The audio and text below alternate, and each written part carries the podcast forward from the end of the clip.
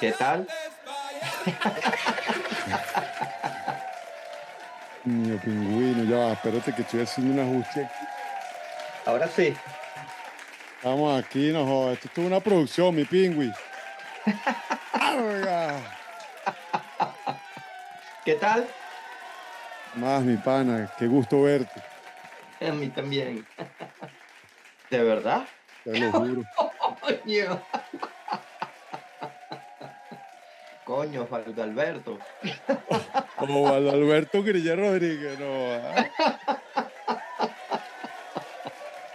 Qué bola, marico. ¿Qué bola es esta vaina?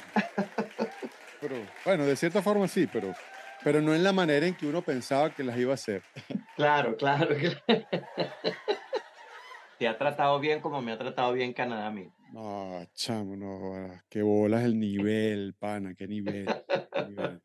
Es increíble. Yo adoro Venezuela y, y- y soy, de los que, soy de los que sueñan que todos, o casi todos, vamos a regresar En algún momento. en un momento bien oportuno y bien, y bien bonito porque nos los merecemos. Porque está- estoy a millón con un proyecto ahí y entonces, ¿Proyecto de qué tipo? bueno, solo vamos a hablar ahora. Ok, ok. Bueno. No joda, coño, te ves, no joda, te ves precioso, para que vaina tan. Esa vaina, chico. No tengo amigos huevones. ¿vale? O sea que lo he dicho mal varias veces. Sí, claro, claro. Oh, chico. Y ahora que me lo vienes a decir, vale.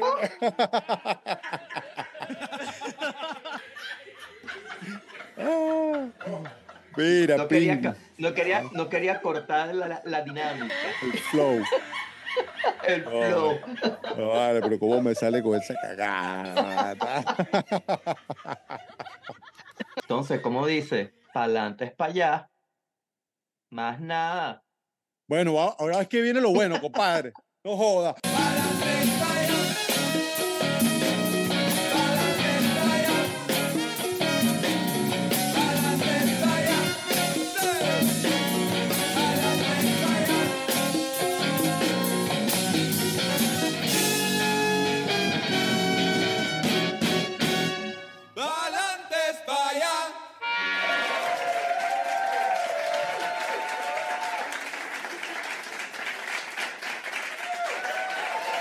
Así mismo es, mi gente bella. Bienvenidos a otra entrega más de Palantes para allá. Pues resulta, sucede y acontece que hoy estamos sumamente contentos porque tenemos aquí en los estudios de Palantes va directamente desde la ciudad de Toronto, Canadá, un invitado sumamente especial. Se trata de nuestro queridísimo, respetadísimo, admiradísimo y apreciadísimo José Alberto Echesurría Rodríguez, no jodas, el gran pingüino, chico, aquí en Palantes para allá. Artista, melómano, terapeuta de artes expresivas, guitarrista de la calle y de una de las bandas más representativas, enigmáticas e influyentes de toda la historia del rock venezolano y latinoamericano. No joda, les hablo de Sentimiento Muerto, quien además, y ahora les hablo de Pingüino, también ha sido invitado a tocar y participar en su guitarra con bandas como Pacífica, Zapato 3, Dermis Tatú, y bueno, por contarle algunas ahí. chico. Pero lo más importante, lo más importante, Pingüino es amigo de la casa, amigo de la vida y ejemplar ciudadano del mundo. ¿no? Bienvenido a Palantes para allá, mi estimado brother Pingüino Chuzurría, hijo del rock y de las buenas costumbres.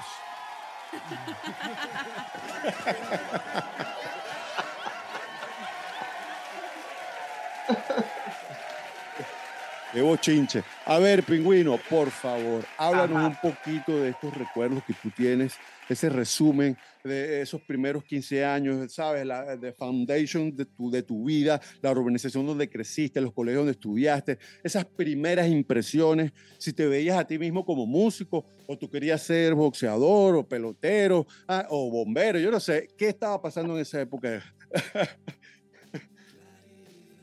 Bueno, vale. Fíjate, yo la tenía clara desde que tenía ah, como ocho años, que quería agarrar una guitarra. agarraba una raqueta de tenis y, y, me la agarraba con una venda y me ponía enfrente al espejo a tocar guitarra poniendo los álbumes. Otro más del club de la guitarra. Exactamente. Y entonces, bueno, fíjate, eh, yo crecí escuchando básicamente rock and roll desde, desde carajito, a través de mi hermano, de sus amigos, eh, y bueno, em, después de, de, pasar varios años básicamente jalando bolas para que me compraran la guitarra, em, tomé la decisión de trabajar y, mm, y me dijeron, pásate todas las materias con buenas notas y te regalamos la guitarra. Y entonces, bueno, desde que agarré la guitarra, más nunca la solté. Después vino todo lo que sabemos, bueno, vino, vinieron unas bandas antes de Sentimiento, después Sentimiento, que conocía Callayo y pues él me, me presentó a los demás y, y bueno, entré como invitado en algún momento de Sentimiento al comienzo, antes de grabar los cassettes y después entré definitivo en la banda. Seguía trabajando con ellos, que sí, como Roddy, luminotécnico, eh, ingeniero de sonido, tocando como invitado en los cassettes. Em, hasta que finalmente, bueno, me monté en el barco, pues, como dicen por ahí. Mm. así mismo es. Estamos aquí en Palantes para allá, el único programa de humor folclórico venezolano de salud, bienestar, periodismo descentralizado y conspirativo, donde no ocultamos nada. ¿Quién nos visita? El músico venezolano, a Pingüino Chechurría. Mira, a ver, Pingüino, ¿tú recuerdas esa primera vez que fuiste cautivado por un riff de guitarra o un coro o un patrón rítmico? Ese algo que te hizo un clic en lo más profundo de tu alma, ese momento que tú dijiste, coño, ya va, para yo creo que yo soy parte de eso. Yo me quiero expresar así. Ah, ¿O fue algo que ocurrió así gradualmente? ¿Cómo fue? No, no, fíjate algo. Yo me acuerdo que yo tenía como seis años, siete años. Y iba con mi hermano que lo acompañaba a, a visitar a un amigo que se llamaba Miguel. Se llama Miguel Curiel, fotógrafo y entonces a mí me impresionaba él porque íbamos al estudio de Miguel, que era donde vivía, una, una, en las Mercedes, en, la entrada, una, una lateral de un estacionamiento. Y tenía una moto y tenía un cofre lleno de vinilos. Y mi hermano y él se sentaban a conversar mientras ponían música. Y yo decía, wow, pero esto, de dónde viene, o sea, ¿qué es esto? Y me ponía a ver los, los, cajones, las portadas y las sacaba. Claro, claro, Y hay algo que me decía dentro de mí, yo quiero ser así. Yo quiero ser así. Y bueno, imagínate. Después un amigo de mi hermano, otro amigo, me prestó 30 álbumes para que los escuchara y los grabara. Y después cuando se los fui a devolver, ya tenía ya como nueve años, diez años. El amigo de mi hermano me dice, no vale, esos álbumes son tuyos, quédatelos. Y me regaló esos álbumes junto con un fajo de revistas Melody Maker y, una revista alemana llamada Pop. Y yo me ponía, los viniles y, y empezaba a ver las revistas revistas en alemán y yo no sabía nada, pero yo veía las fotos y yo decía, wow, David Bowie, The Who. Y yo decía, wow, increíble. El primer álbum que me volteó la cabeza es de una banda llamada Humble Pie, que era un disco en vivo, doble, llamado Rocking the Fillmore East. Eh, ese, ese, yo lo escuché sin parar por lo menos por 10 meses. Todos los santos días. Boom, boom, boom, boom, boom, boom. Y otra vez como una panqueca, vuelta y vuelta, vuelta y vuelta. Bueno, vale, así mismo es la están pasando bien, les gusta, bueno, denle like, ¿vale? Suscríbanse, pues, denle a los links ahí, visiten la página que estamos aquí promocionando. Pues resulta ser que en el año 2000 llega el momento pa'lantes para allá de Pingüino. Ese momento donde él se dice a sí mismo, mira, vale, ¿tú sabes cómo es la cosa? Ya está bueno ya. Esto por aquí no huele muy bien, yo mismo soy, yo creo en mí. Y es ahí cuando Pingüino decide una vez por todas simplemente dejarlo todo atrás y emprender una nueva vida desde cero. Y sin comer coba, agarra sus cachachas y se va para el coño. Pa. Ah, es que se dice fácil, pero es el momento del autoexilio, tierras lejanas. ¿Cómo fue eso, Pingüino? ¿Qué pasó ahí? Fíjate, yo en ese momento cuando me mudé estaba casado y me mudé con mi esposa y antes de casarnos nosotros dijimos, ¿por qué no nos vamos a vivir fuera del país? Ya el país estaba como encauzado para la revolución, pues. Entonces empezamos a ver opciones. Australia, Estados Unidos, Bélgica, Holanda. Y vimos Canadá. Y entonces la cuestión estaba entre Australia y Canadá. Y nosotros dijimos, bueno, pero si alguien nos va a visitar de Venezuela, o sea, nunca nos van a ir a visitar Australia. Este, y nos llamó mucho la atención Canadá. Eh, mi, mi, ex esposa es, es y era aeromosa fue, fue aeromosa de Viasa y, y, acá es para, trabaja para otra compañía, todavía es aeromosa.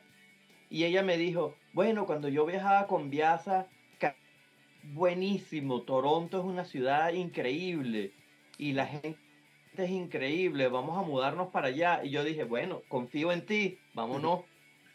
Y bueno, aplicamos para la residencia y nos mudamos con, con nuestros papeles en regla de residente nos tardó un año en, salirnos los papeles y nos mudamos.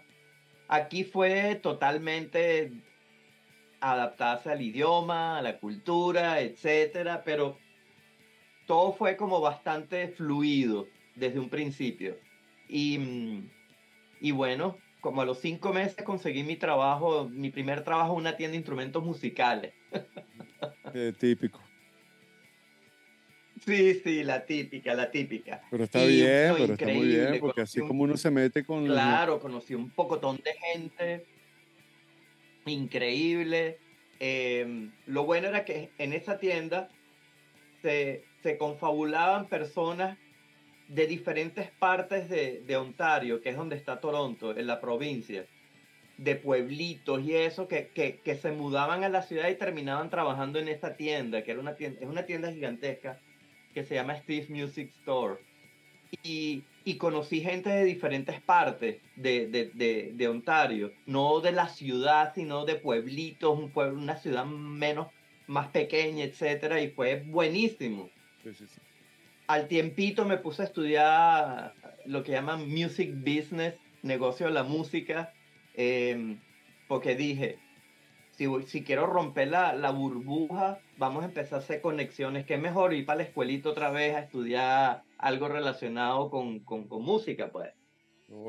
y bueno, claro, claro. Y entonces, bueno, efectivamente funcionó. Y, y comencé a, después que me gradué, eh, me fui a la tienda de instrumentos musicales y me puse a trabajar en, en Music Publishing, en una tienda, en, en una compañía de Music Publishing con la cual duré muchísimos años. Y en ese proceso había un como, como una agujita pinchándome que me decía, coño, pero yo quiero hacer algo en donde yo pueda apoyar a las personas. Y fue cuando apareció terapia de artes expresivas, una carrera que vi que yo dije, wow, me impactó. yo dije, esto es lo mío, esto, esto es lo mío y, se convirtió en mi nuevo rock and roll, pues. Y bueno, eh, sigo trabajando en eso. Em, he trabajado con diferentes, eh, vamos a decirlo de esta forma, eh, poblaciones de, de individuos y hoy por hoy estoy trabajando directamente con la gente homeless aquí en Toronto, en un shelter. Increíble la experiencia. Ahora bien, en todos esos años vividos en Venezuela, el país que te vio nacer, crecer, que te formó, ¿tú alguna vez pensaste que ibas a vivir fuera de Venezuela? Mira, realmente no. Honestamente, nosotros, los venezolanos de nuestra generación, y la anterior, y la anterior, y la anterior, siempre fuimos muy sedentarios, muy de que, bueno, nos quedamos Venezuela y viajamos, y pero regresamos a Venezuela. Claro, Pero las, las cosas cambiaron tan radicalmente de la noche a la mañana que terminamos empacando y, en, y, moviéndonos. Hmm. Así mismo es. Aquí estamos en Palantes para allá, el único web show, podcast de humor y sabiduría narcointrínseca de los venezolanos en autoexilio. ¿no? Quien nos visita, el gran músico, artista venezolano, Pingüino Echesuría. Mira, Pingüi, ¿extrañas algo de Venezuela? Mira, yo tengo ya la última vez que fui a Venezuela fue en enero del 2006. Y desde que me mudé en el 2000 fui tres veces. Fui en el 2004 que Pablo me invitó para tocar en el último sentimiento del CCCT, que nos invitó a todos y tocamos un poco de canciones allí. Ahí estuvimos. Este, ay, buenísimo. En el 2005 que hubo una reunión de sentimiento que estaban cerrando la Belle Époque y, y, nos, y, nos dijeron para, para que hiciéramos un show de reunión para la clausura de la Belle Époque. Y después fui en enero del siguiente año. De ahí en adelante no fui más que mm, cada año que fui desde el 2004, 2005, 2006, yo decía dentro de mí cómo las cosas pueden cambiar en un año. O sea, no era lo que yo dejé, pues. Y, yo decía, ok, pero hay algo que sí extraño, y extraño muchísimo, Choroní y el Ávila. Claro, claro, claro. Totalmente de acuerdo. Mira, Pingüi, ¿Algún consejo de salud, bienestar o estilo de vida que quieras compartir con la audiencia de Palantes para allá? Que se mantengan sanos, pues. Que pero no estoy hablando así como, como un cura, manténganse sanos, sino llevar un tipo de vida sana emocionalmente y a todo nivel. Este, si tienes una pareja, dale amor sano y recibe amor sano y todo lo que haces lo haces con amor y lo, y lo haces con una intención, eso, eso, eso florece. Y la intención es de que le pones todo de aquí para que se mueva. Todo el corazón. Y inteligentemente para que las cosas fluyan para uno poder tener una, una, una, ¿cómo que se dice? Una, una, una acción sana. Uno tiene, uno tiene también que estar, eh, eh, trabajar en sanar internamente cualquier cosa que, que uno tenga. Por ahí escondida, tú sabes. Ya cuando te das cuenta que hay algo, ya tienes el 50% hecho. Lo demás es trabajarlo para o superarlo o aprender a vivir con eso y que otros no tengan que eh, pagar con los demonios internos.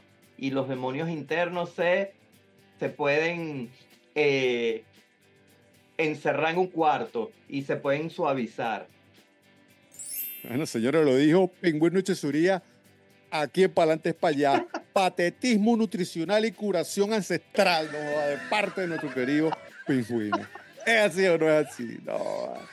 Ahora bien, mi pingüi, como tú bien lo sabes, a todos nosotros nos ha tocado vivir uno o varios momentos claves en la vida, esos momentos donde hubo un antes y un después, bien sea en tu carrera o en tu vida personal, ese momento donde quizás la salud mental se puso a prueba, pero como siempre sucede, nos deja una gran enseñanza, un gran, un gran aprendizaje que nos otorga esa mejor versión de nosotros mismos que somos actualmente. ¿Hay algo de eso que quisieras compartir brevemente aquí con nuestra audiencia? Mira, fíjate algo, yo desde, desde niño siempre he sido súper intuitivo. Yo creo bastante en la intuición. Eh, cosas que después yo le di la palabra de intuición, pero era algo que yo sentía y yo decía, pero ¿por qué estoy sintiendo esto y boom, X.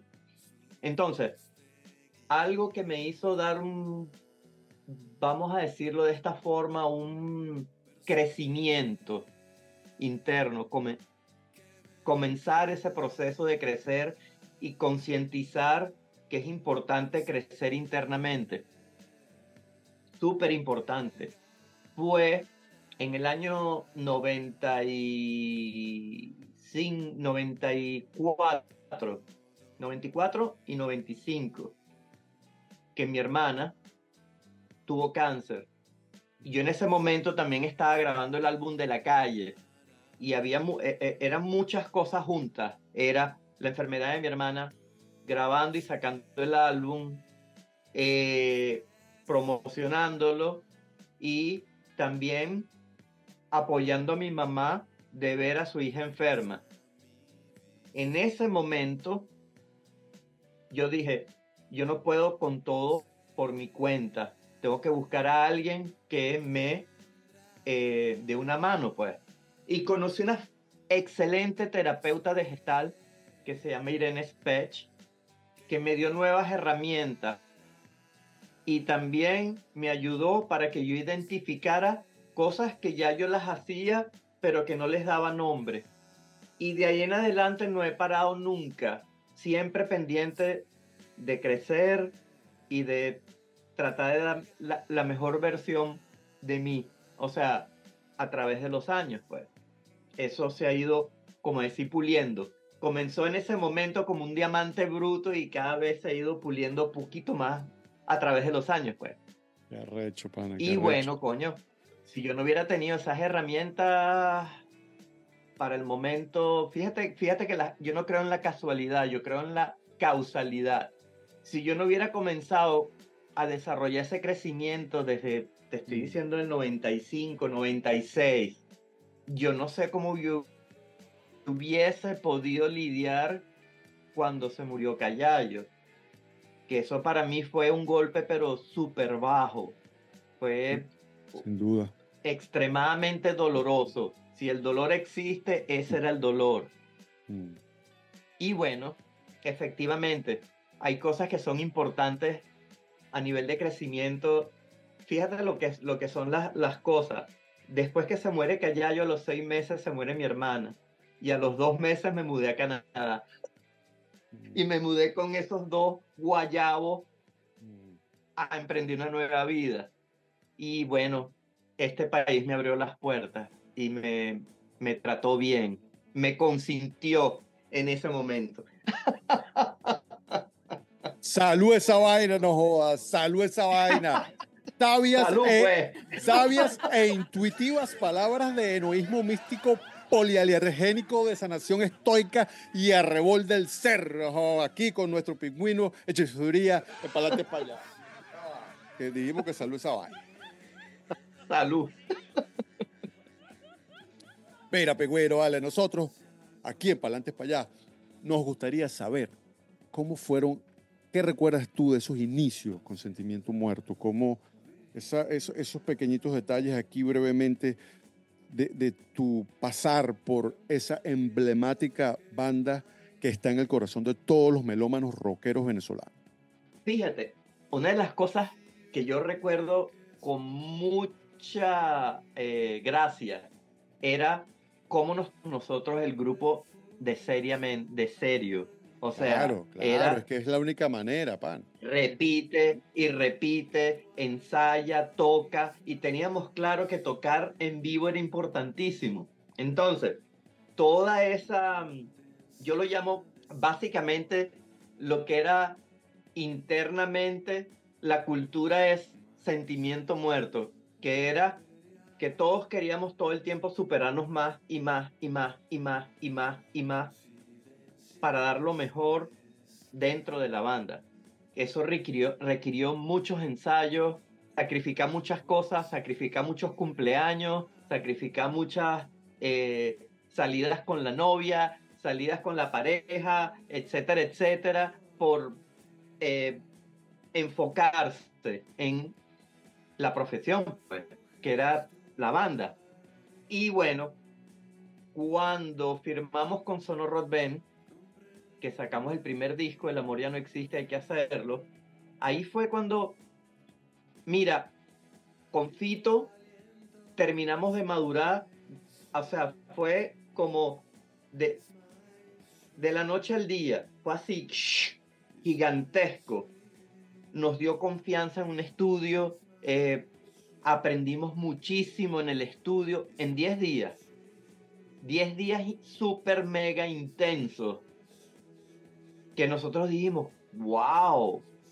Y cuando entramos a grabar Sin Sombra No Hay Luz, con toda la rueda de tocar en vivo, más esa experiencia, más las maquetas que grabamos antes de, de, de, entrar a grabar Sin Sombra No Hay Luz, y la preproducción en casa de mi mamá atormentando a todos los vecinos. Este. eh, el Sin Sombra salió así. Y fue un trabajo increíble porque, si te acordarás, ese fue el primer álbum con Sebastián. Y Sebastián era el menor de todos nosotros. Y era la primera vez que él entraba en un estudio a grabar en su vida de esa forma. Y fue increíble la experiencia, fue increíble realmente. Sabes que yo, yo eh, eh, viví, fui, fui testigo de esa historia cercanamente a través justamente de Sebastián, porque estudiábamos en el mismo liceo. Yo recuerdo, él estaba un año superior a mí, o sea, yo estaba en tercer año, él estaba en cuarto, y, y el, recuerdo él contándome que estaba, que estaba entrando, que había hecho las audiciones, que estaba entrando en sentimiento. Y, eh, o sea, yo viví esa época de él desde de, con él, pues así, amigos en el recreo. Y yo, wow, qué bueno, porque bueno, ya en ese momento el sentimiento tenía, ya todos sabíamos que era. Y ya yo estaba tocando el bajo, ya yo sabía que yo también quería ir por ahí, y creo que ya tenía la banda y todo. O estaba medio formándola, porque bueno, de hecho sí, X. Claro, claro. Lo, lo recuerdo con, con, con, con, ese, esa emoción con la que él me lo estaba diciendo. Y eso que tú dices, pues. Y de verdad que ese disco, bueno, ese disco es una obra maestra, en verdad. Me parece a mí humildemente, pues. Fíjate bien. Exacto. Fíjate bien, pingüino. Tú sabes que nosotros aquí en Palante para allá tenemos una sección de preguntas cortas, la cual es un reto para el invitado, ya que las personas inteligentes como tú ¿ah? tienen la tendencia a explicar la respuesta y eso es precisamente lo que debemos evitar. Por ejemplo, Boom, boom, boom, boom. Ping pong. Tú sabes que nosotros aquí en Palantes para allá tenemos un eslogan que precisamente es Palantes para allá. Le preguntamos a Pingüino, tú tienes un eslogan, una frase, un refrán, un mantra, algo que tú repitas así quizás para sentirte mejor, estar más positivo. Sí, always a choice. Pan o arepa. Arepa. Piscina o playa. Playa. Perro o gato. Gato. Salsa o merengue. Salsa. Cumbia o reggaetón. Cumbia. Whisky o ron. Ron. Cerveza o vino. Cerveza. Un olor. A limpio después de bañarse.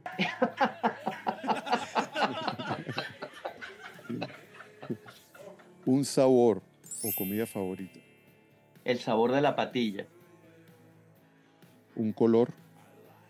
El que llaman navy, que es como un azul oscuro, que no es negro, es, no es azul, pero es ahí en el medio.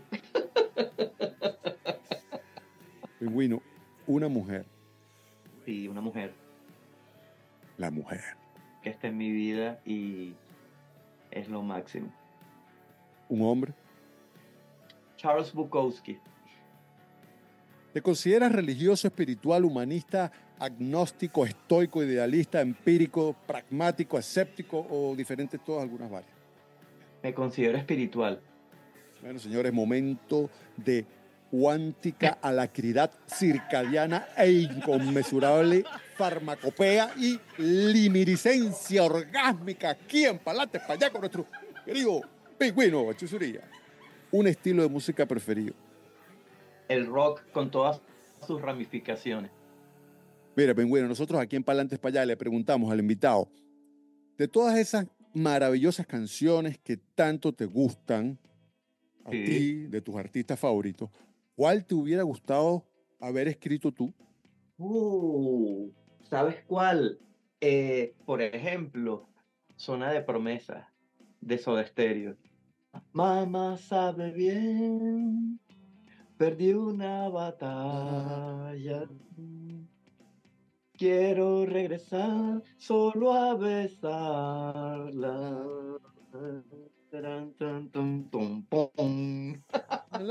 Sí, esa canción es arrechísima, ¿cómo no?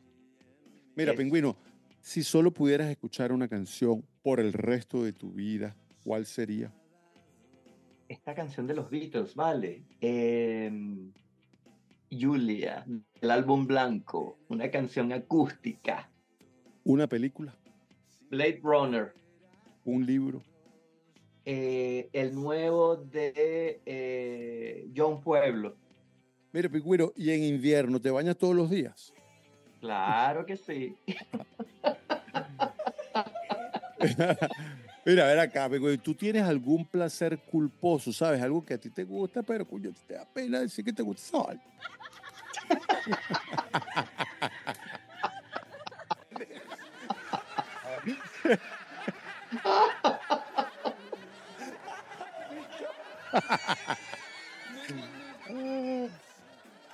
Un placer culposo es esto, esto es como una esto es como un, espagueti todo mezclado. Pues.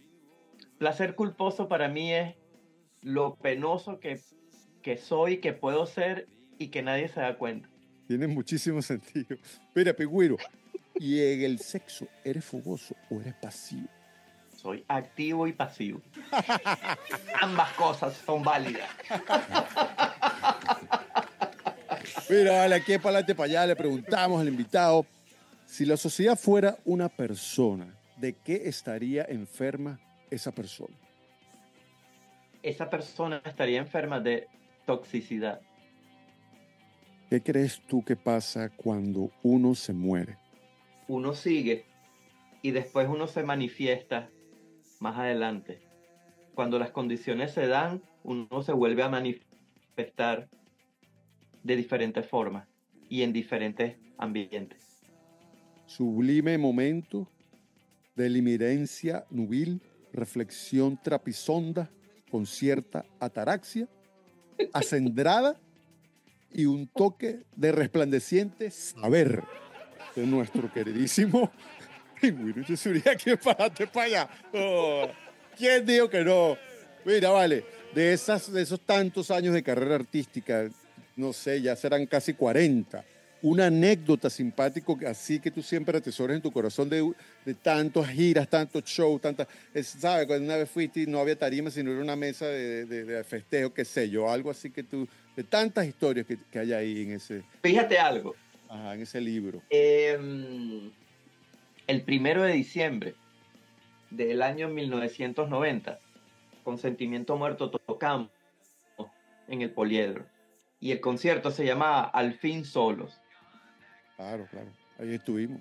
Tú sabes, en ese momento se hacían preventas, pero era que en las tiendas de disco y toda esa vaina. No había ese, esa, e, esa, mm, vamos a decirlo, esa amplitud que tiene el internet de, de llegar a todos lados llegó el día del concierto y el empresario preocupado porque no se habían vendido muchas entradas de preventa. Y nosotros así decíamos en la mañana, decíamos, bueno, igual tocamos, así sea para 10 personas. Y man, de repente eran las 3 de la tarde, las 2 de la tarde, y aquella masa, ola de gente haciendo la cola para comprar las entradas afuera del poliedro el mismo día, unas colas gigantescas, y nosotros impresionados. Entonces, para ese concierto de, de, de Al fin solo, era como que estábamos botando la casa por la ventana. Nos, conseguimos a un carajo amigo de nosotros que nos diseñó la tarima. Eh, invitamos a solo pueblo para que eh, eh, participara tocando percusión en Ayupayé y salieran las famosas bailarinas de un solo pueblo en esa canción. Estaba la sección de metales de Casablanca, que si trompeta, trombón y saxo, para canciones como El Payaso. Y bueno, la tarima era una tarima que tú decías, wow, increíble, imponente, parecía una pirámide, o sea, era con niveles y un pocotón de cosas. Y cuando salimos, todos teníamos unos cables larguísimos, pero la tarima era tan grande que no nos podíamos mover casi y entonces por la premura de hacer la tarima, habían partes en que tú decías, bueno, si piso me voy para abajo. o sea, aquí no piso, piso más allá. Total, que mm, eso fue muy divertido después cuando nos bajamos en la tarima, que porque estábamos así que siempre acostumbramos que allá yo iba cercanos mucho y ponernos, no pudimos, cada uno estaba como en un módulo separado y nos veíamos así, nos saludábamos a lo lejos. Eso fue increíble. Em, y la recepción fue fenomenal. Primera banda de rock and roll que llena por sí solo el poliedro. Entonces, como dice, pa'lante es para allá. Más nada. Para atrás y para abrir la nevera.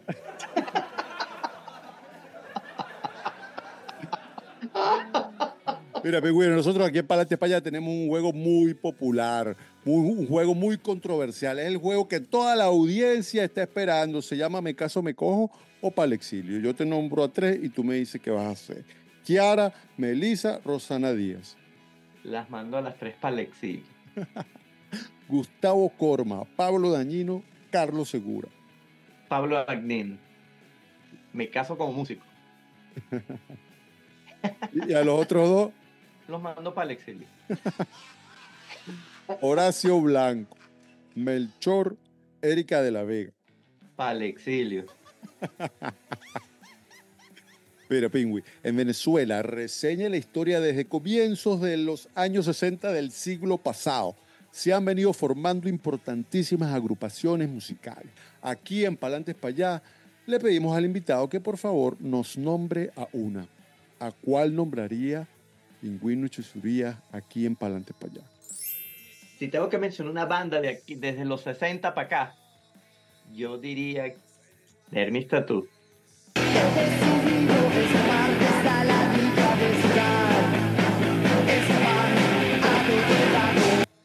Como varios otros hemos afirmado ya. Mira, bueno, nosotros aquí en Palentes para allá tenemos el premio al orgullo venezolano. Se trata del premio Arturo Uslar Pietro. Ah, es el premio que honra, realza y enaltece los valores y principios del venezolano de bien, del venezolano que aporta con su talento, dedicación. Ese venezolano que se destaca y crece honestamente, que construye, que ayuda, que es solidario, ¿sabes? Colocando el nombre de Venezuela en alto, nacional o internacionalmente. Es un premio, este es un premio creado por la Academia de Palantes Payá International Enterprise Corporations y Disociados bueno, le preguntamos aquí a Pingüino, ¿a quién usted le entrega el premio Arturo Uso al Pietri?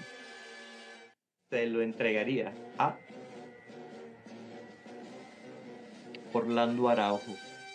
Premio Arturo Uso Pietria a Orlando Araujo, escritor venezolano, de parte de nuestro queridísimo amigo Pingüino Chesuría, talentoso artista y afamado guitarrista, quien estuvo aquí con nosotros en Palante para allá. Muchísimas gracias, mi brother. Que sigan los éxitos fuerza y fe que pa'lante para allá. Pa'lante para allá.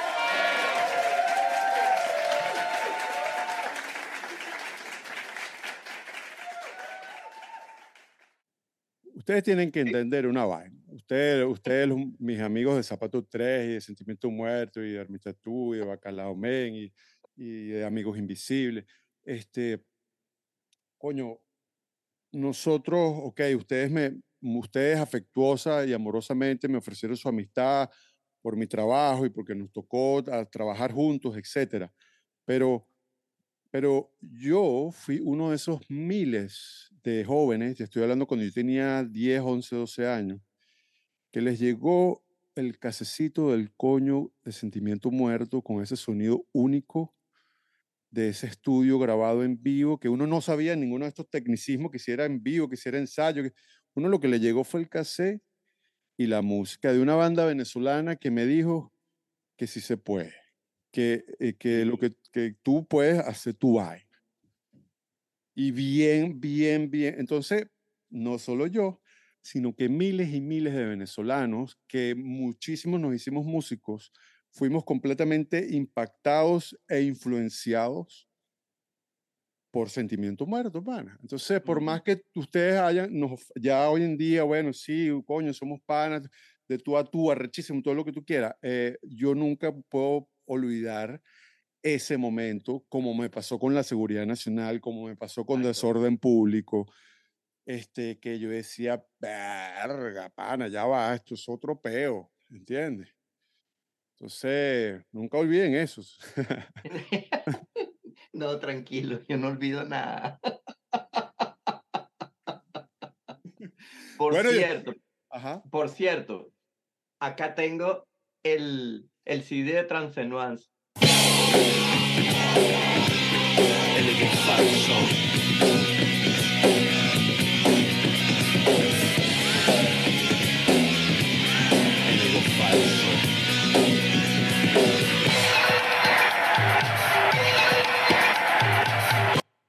imagínate, qué es lo que te era. ¿Qué, aquí lo tengo. Qué época. bueno, man, un abrazo. Igual, que descanse. ¡Uh! ¡Uh! ok. Uh. ¡Valantes, vaya!